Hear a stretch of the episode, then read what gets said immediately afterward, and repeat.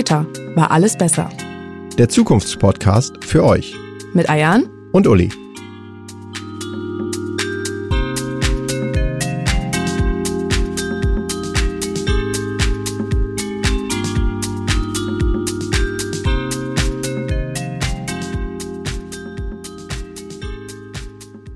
Hallo und herzlich willkommen zur zweiten Folge unseres Podcasts.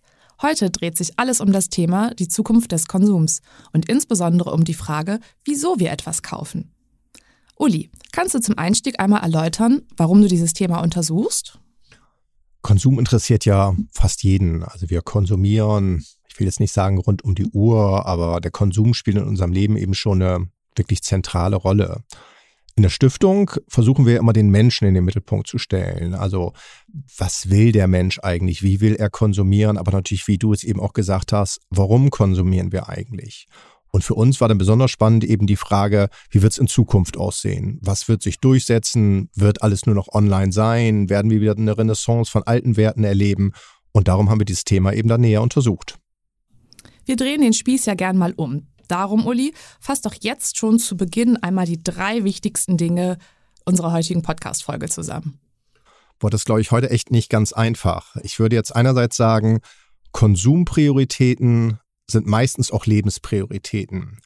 Also so wie die Menschen einkaufen, so leben sie auch. Sei es jetzt eben besonders nachhaltig, sei es asketisch, sei es sparsam, sei es luxuriös.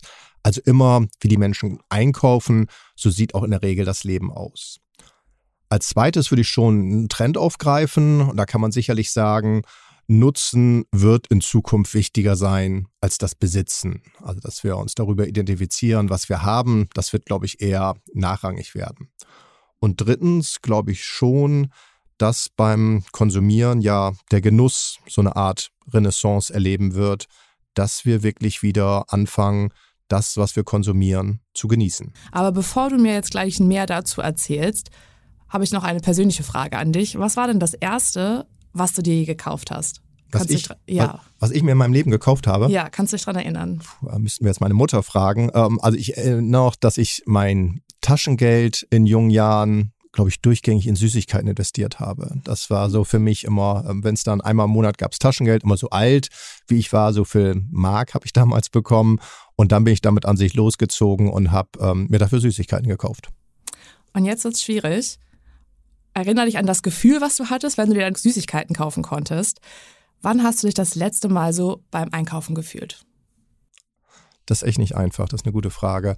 Also dieses Gefühl über den Konsum, dass ich mich ja glücklich und besonders gefühlt habe, das glaube ich ist wirklich weniger jetzt über materielle Dinge, über Güter und Produkte, sondern es ist eher ja fast eine Art Dienstleistung. Also wenn ich irgendwie was Besonderes mache, egal ob ich ins Kino gehe oder ins Theater gehe oder mit Freunden irgendwie abends ausgehe. Das sind also eher Dinge, die jetzt nicht irgendwie als Produkt dann am Ende des Tages dastehen, sondern eher ja immaterielle Dinge. Ich glaube, dieser Konsumbereich, der ist schon, der mir dann noch das meiste Glück gibt. Also es ist fast schon eine andere Konsumwelt. Da geht es dann gar nicht mehr um die Produkte, so wie Süßigkeiten oder ein neues Fahrrad oder ein neues Paar Schuhe, sondern eher um äh, Erlebnisse.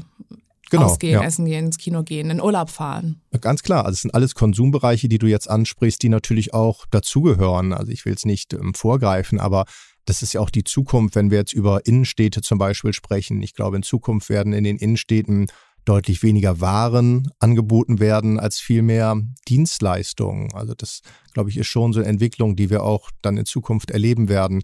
Ähm, nichtsdestotrotz esse ich natürlich weiterhin gerne Süßigkeiten und das bleibt auch was Besonderes. Aber wenn du sagst, es werden mehr Dienstleistungen in den Innenstädten, also da würde ich gerne noch mal kurz drauf eingehen. Man sagt ja so, die Innenstädte werden aussterben, ähm, Einzelhandel hat es sehr schwer. Ähm, du sagst, die haben eine Chance, wenn es mehr um, um Dienstleistungen geht. Was genau meinst du damit?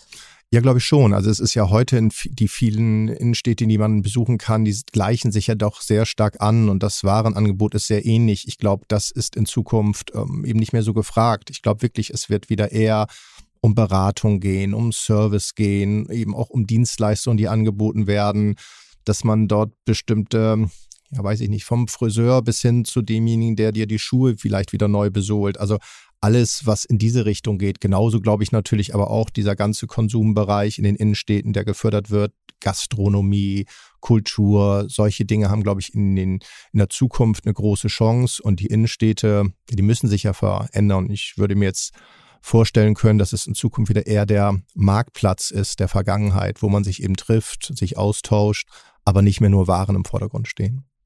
Weil die Bedürfnisse ähm, gleich bleiben. Nur die Art, wie man es befriedigt, ist eine, ist eine neue. Nicht mehr durch den Erwerb von einem Produkt, sondern eher durch das Erlebnis. Beides wahrscheinlich. Und du hast jetzt natürlich diese Bedürfnisse angesprochen. Wenn man sich das so jetzt wissenschaftlich betrachtet, kann man ja immer so verschiedene Kategorien haben, die der Konsum eben erfüllen soll. Und das eines der wesentlichen Bedürfnisse ist ja immer die Befriedigung von Grundbedürfnissen. Also du willst dir was zu essen kaufen, Kleidung kaufen, du willst ein Dach über dem Kopf haben. Auch das ist ja schon Konsum. Aber ich glaube, das, der wird ja fast heute schon vorausgesetzt. Wenn man sich dann so die anderen Ebenen des Konsums anschaut oder die Bedürfnisse, die er erfüllen soll, ist natürlich dieser ganze Bereich mit Freude, Wohlergehen, also was das Leben einfacher auch ein Stück weit macht. Sei es jetzt, dass du ein Auto hast, um von A nach B zu kommen, sei es, was das Leben angenehmer macht, dass du dir irgendwie ein neues Telefon oder ein neues Smartphone kaufst, dass du irgendwie eine Reise tätigst.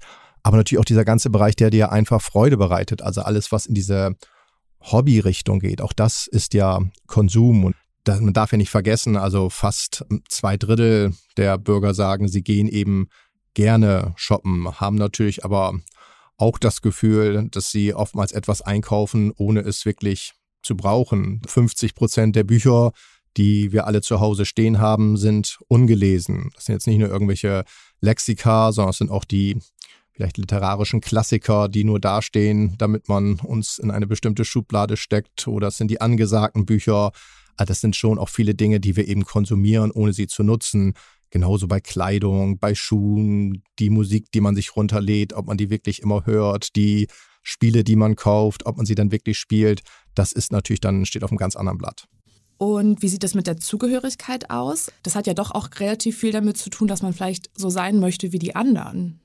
Da hast du völlig recht. Also das wäre ein anderes Bedürfnis, was man versucht durch Konsum zu befriedigen, ist eben Identität. Also wie du gesehen wirst von anderen. Das kennt man ja einerseits über diese Statussymbole, dass man versucht, sich dadurch abzugrenzen, auch eine Bestätigung zu erfahren, eine Anerkennung zu erfahren. Andererseits natürlich aber auch über eine andere Art des Konsums. Wenn du jetzt besonders viel Bioprodukte kaufst, dann willst du damit ja auch was ausdrücken. In der Wissenschaft spricht man dann schnell von diesem positionalen Konsum. Also du versuchst dich über deinen Konsum zu positionieren gegenüber den Nachbarn, gegenüber den Kollegen, gegenüber den Freunden. Also deine soziale Stellung versuchst du eben durch den Konsum darzulegen. Und ähm, ist ein anderer Bereich wieder, der sicherlich auch bei den Bedürfnissen ganz zentral ist, ist natürlich all das, was durch die Werbung nach vorne gebracht wird. Also das ist ja, dass wir auch versuchen, attraktiv zu sein durch unseren Konsum gegenüber denjenigen, die wir attraktiv finden. Wir wollen Aufmerksamkeit erlangen, wollen Zuneigung erfahren. Also das ist ja vom, ja, von der Kleidung bis zum Parfum und die ganze Industrie, die dahinter steht, die natürlich dann auch versucht, das entsprechend zu fördern und zum Konsumieren zu animieren. Und dann gibt es doch sicherlich auch noch, ähm, dass man nur aus Gewohnheit kauft, oder? Ja, da hast du völlig recht. Das wäre so der fünfte und letzte große Bedürfnisblock, dass du vieles eben nicht mehr hinterfragst, was du kaufst, sondern das hast du schon immer gemacht, das haben vielleicht schon deine Eltern gemacht und du hast eben eine schon sehr hohe Markentreue, sei es jetzt nicht nur beim Auto, nicht nur bei irgendwie dem Waschmittel, sondern auch bei vielen Lebensmitteln, dass diese Bereitschaft, etwas Neues auszuprobieren, eben sehr schwer ist. Und wir haben aber gerade auch über die Identifikation mit dem Konsum gesprochen. Hat sich das verändert? Auf alle Fälle. Also heute definierst, aber auch identifizierst du dich eben auch sehr stark darüber, wie du konsumierst und wie du dann natürlich auch deine freie Zeit gestaltest. Die ist ja, die Freizeit ist ja oftmals durch den Konsum auch geprägt. Das heißt jetzt, dass du besonders kulturinteressiert bist, wie du Urlaub machst, ob du im Schrebergarten aktiv wirst. Und dadurch willst du ja auch ein Stück weit erreichen, wie andere dich sehen.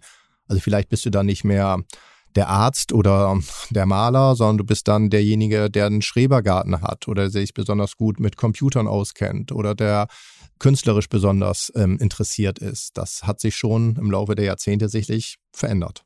Und welche Rolle spielt dabei die Werbung? Also mir ist letztens Folgendes passiert. Ich war bei einer Bekannten zu Besuch. Sie hatte Fotobücher rumliegen, die alle sehr schick aussahen.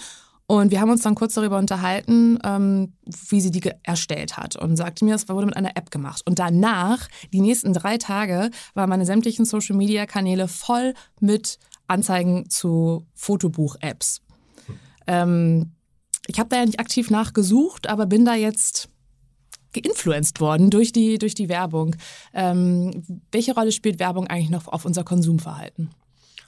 Schon oftmals noch eine große, wobei ich glaube, auch die Werbung wird sich in Zukunft verändern. Also die, wenn wir über die Zukunft des Konsums sprechen, könnte man auch über die Zukunft der Werbung sprechen. Wieder so ein bisschen, vielleicht auch da der Blick zurück, so 80er Jahre hat man immer gesagt, naja, privates Fernsehen hat Einzug gehalten, jeder Verbraucher sieht so, weiß ich nicht, so 700 Werbebotschaften, war damals immer so eine Faustregel, die man pro Tag erfahren hat. Zur Jahrtausendwende haben dann die Experten schon gesagt, hat sich es verdreifacht, vervierfacht, also zwei bis 3.000 Werbebotschaften. Heute sagt man über 10.000 Werbebotschaften, die wir jeden Tag irgendwo da draußen haben und die uns auf uns Einfluss nehmen das kann natürlich keiner mehr aufnehmen. Also diese ganzen Unmengen an Werbung, die da draußen sind, die nervt in der Regel die meisten Bürger. Sie verpufft aber auch ein Stück weit. Also das ist ja schon so eine Werbeblindheit, die wir haben. Selbst wenn du jetzt wirklich das mal misst, dann sagt man, du kannst nur nicht mal die Hälfte der Werbebotschaften nur im Ansatz aufnehmen. Also ein bisschen provokant formuliert könnte man jetzt sagen, die Werbung schafft sich im Moment quasi selbst ab und in Zukunft verliert Werbung eben auch an Wert. Da wird es dann auch ein Umdenken geben müssen in der Werbebranche, um überhaupt noch die Möglichkeit zu haben, auf bestimmte Produkte hinzuweisen. Und um jetzt auf dein Beispiel zurückzukommen mit den Fotobüchern, das ist natürlich schon enorm, wie wir dann auch offen für solche Sachen sind. Und vielleicht hast du dann einmal nur einen Moment länger in der App auf das Angebot des Fotoherstellers geguckt und schon wurde es natürlich auch gemessen, dass du dich vielleicht dafür interessierst. Dann wurde die nächste Werbung geschaltet.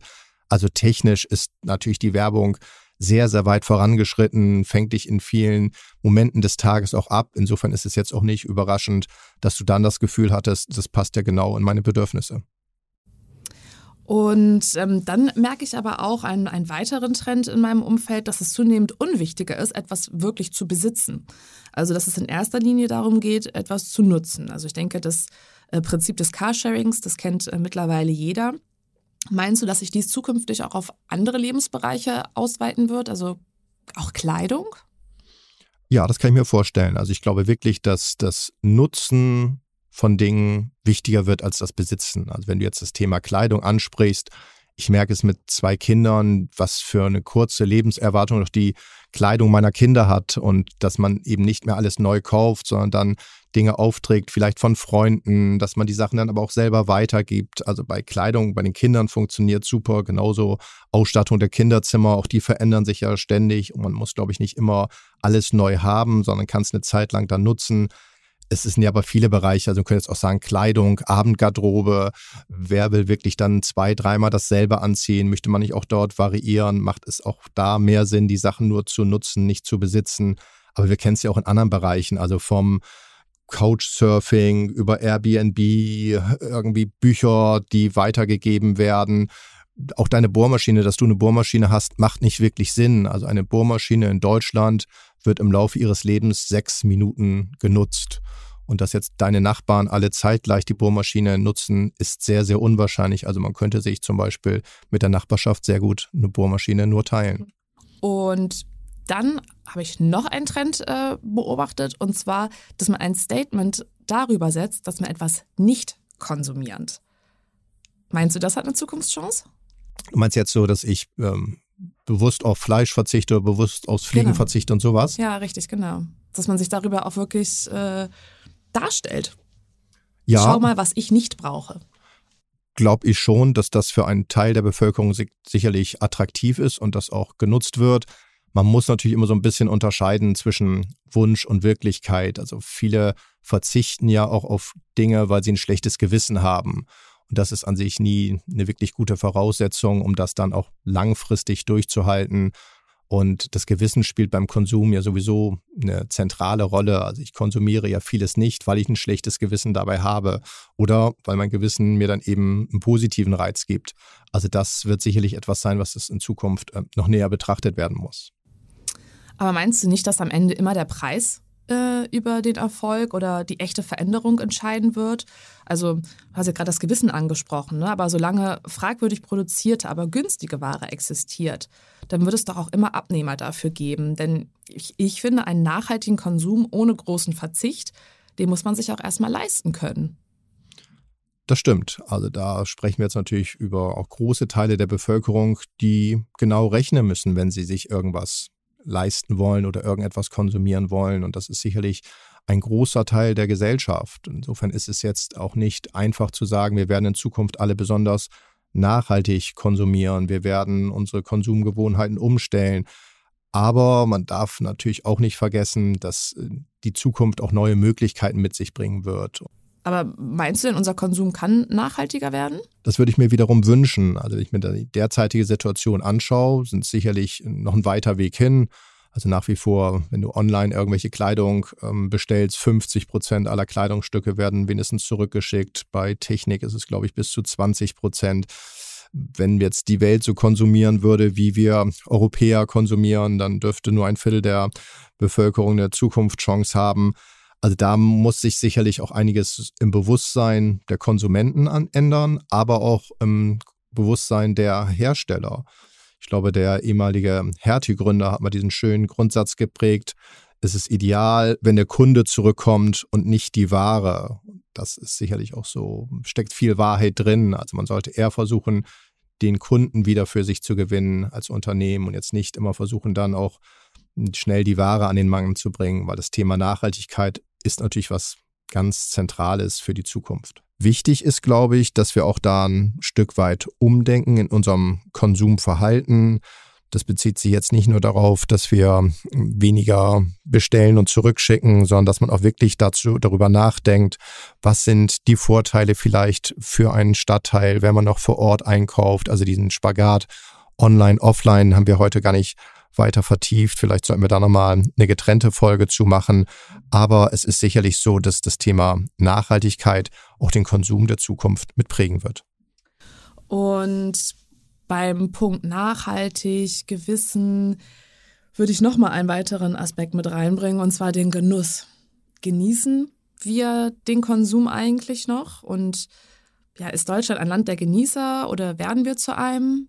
Auch das würde ich mir wiederum wünschen. Also wenn man sich den Genuss anschaut oder wie sich der Genuss im Laufe der Zeit verändert hat, dann ist es immer so eine Art Wellenbewegung gewesen. Also können wir ganz zurückgehen in die Antike, da gab es ja diesen Spagat. Einerseits gab es so ja die spartanische Askese, wo man verzichtet hat, das kennt man ja. Andererseits waren die Griechen natürlich auch ja, sehr stark am Feiern, haben der Geselligkeit gefrönt, Lebensgenuss, Selbstbestimmung, all das war ganz zentral. Wenn dann so im Laufe der Geschichte weitergeht, Mittelalter, sehr kirchlich geprägt, also Entsagung, Buße, Verzicht wurde mit Genuss gegenübergestellt. Also das war eher schwierige Zeit fürs Genießen. Dann kam wieder Absolutismus, Verschwendung war ja so ein Stichwort zu der Zeit. In der Aufklärung war es der Genuss an Bildung, auch das ist ja etwas, was man konsumieren kann, Bildungsaspekte. Dann natürlich so Industrialisierung, Genussverzicht, Pflichterfüllung. Man hat fast nur noch gearbeitet.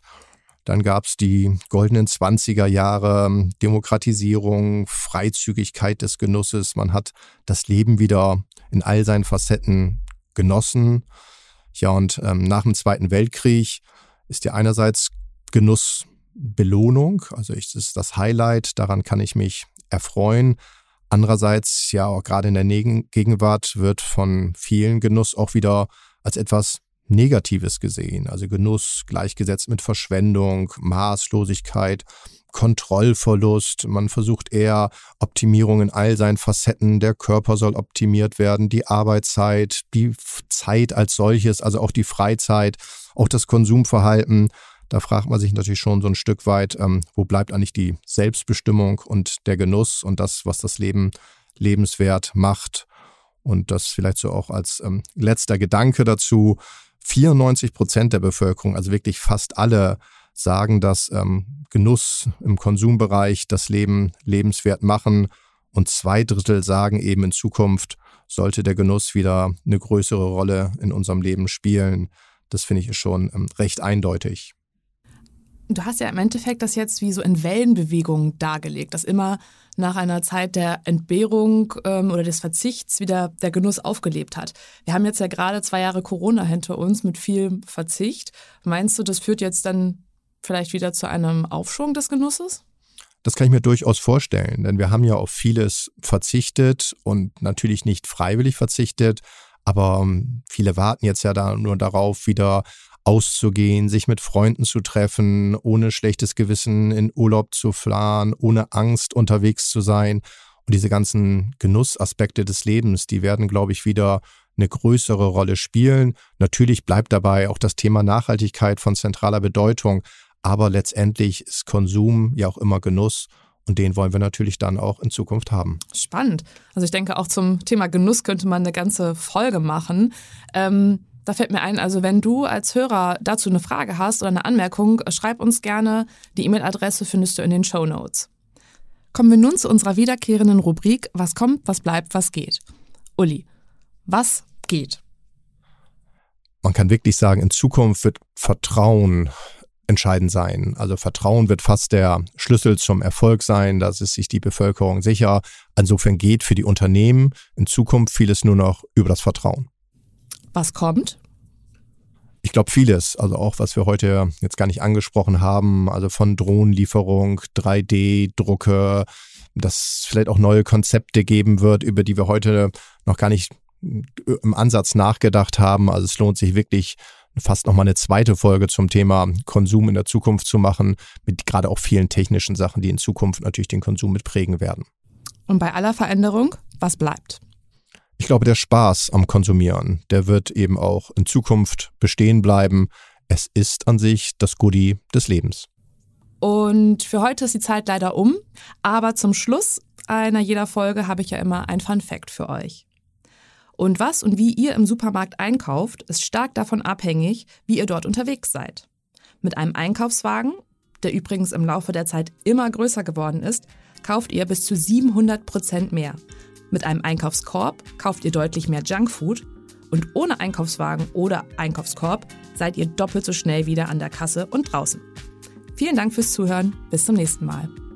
Wenn euch unser Podcast gefallen hat, dann lasst doch eine Bewertung da und vergesst nicht, ihn zu abonnieren.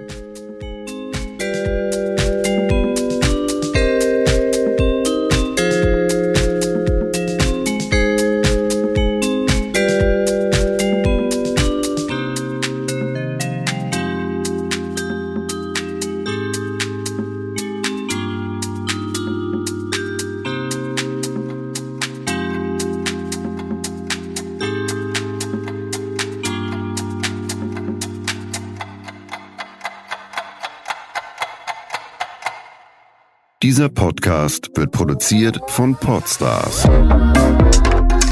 bei OMR.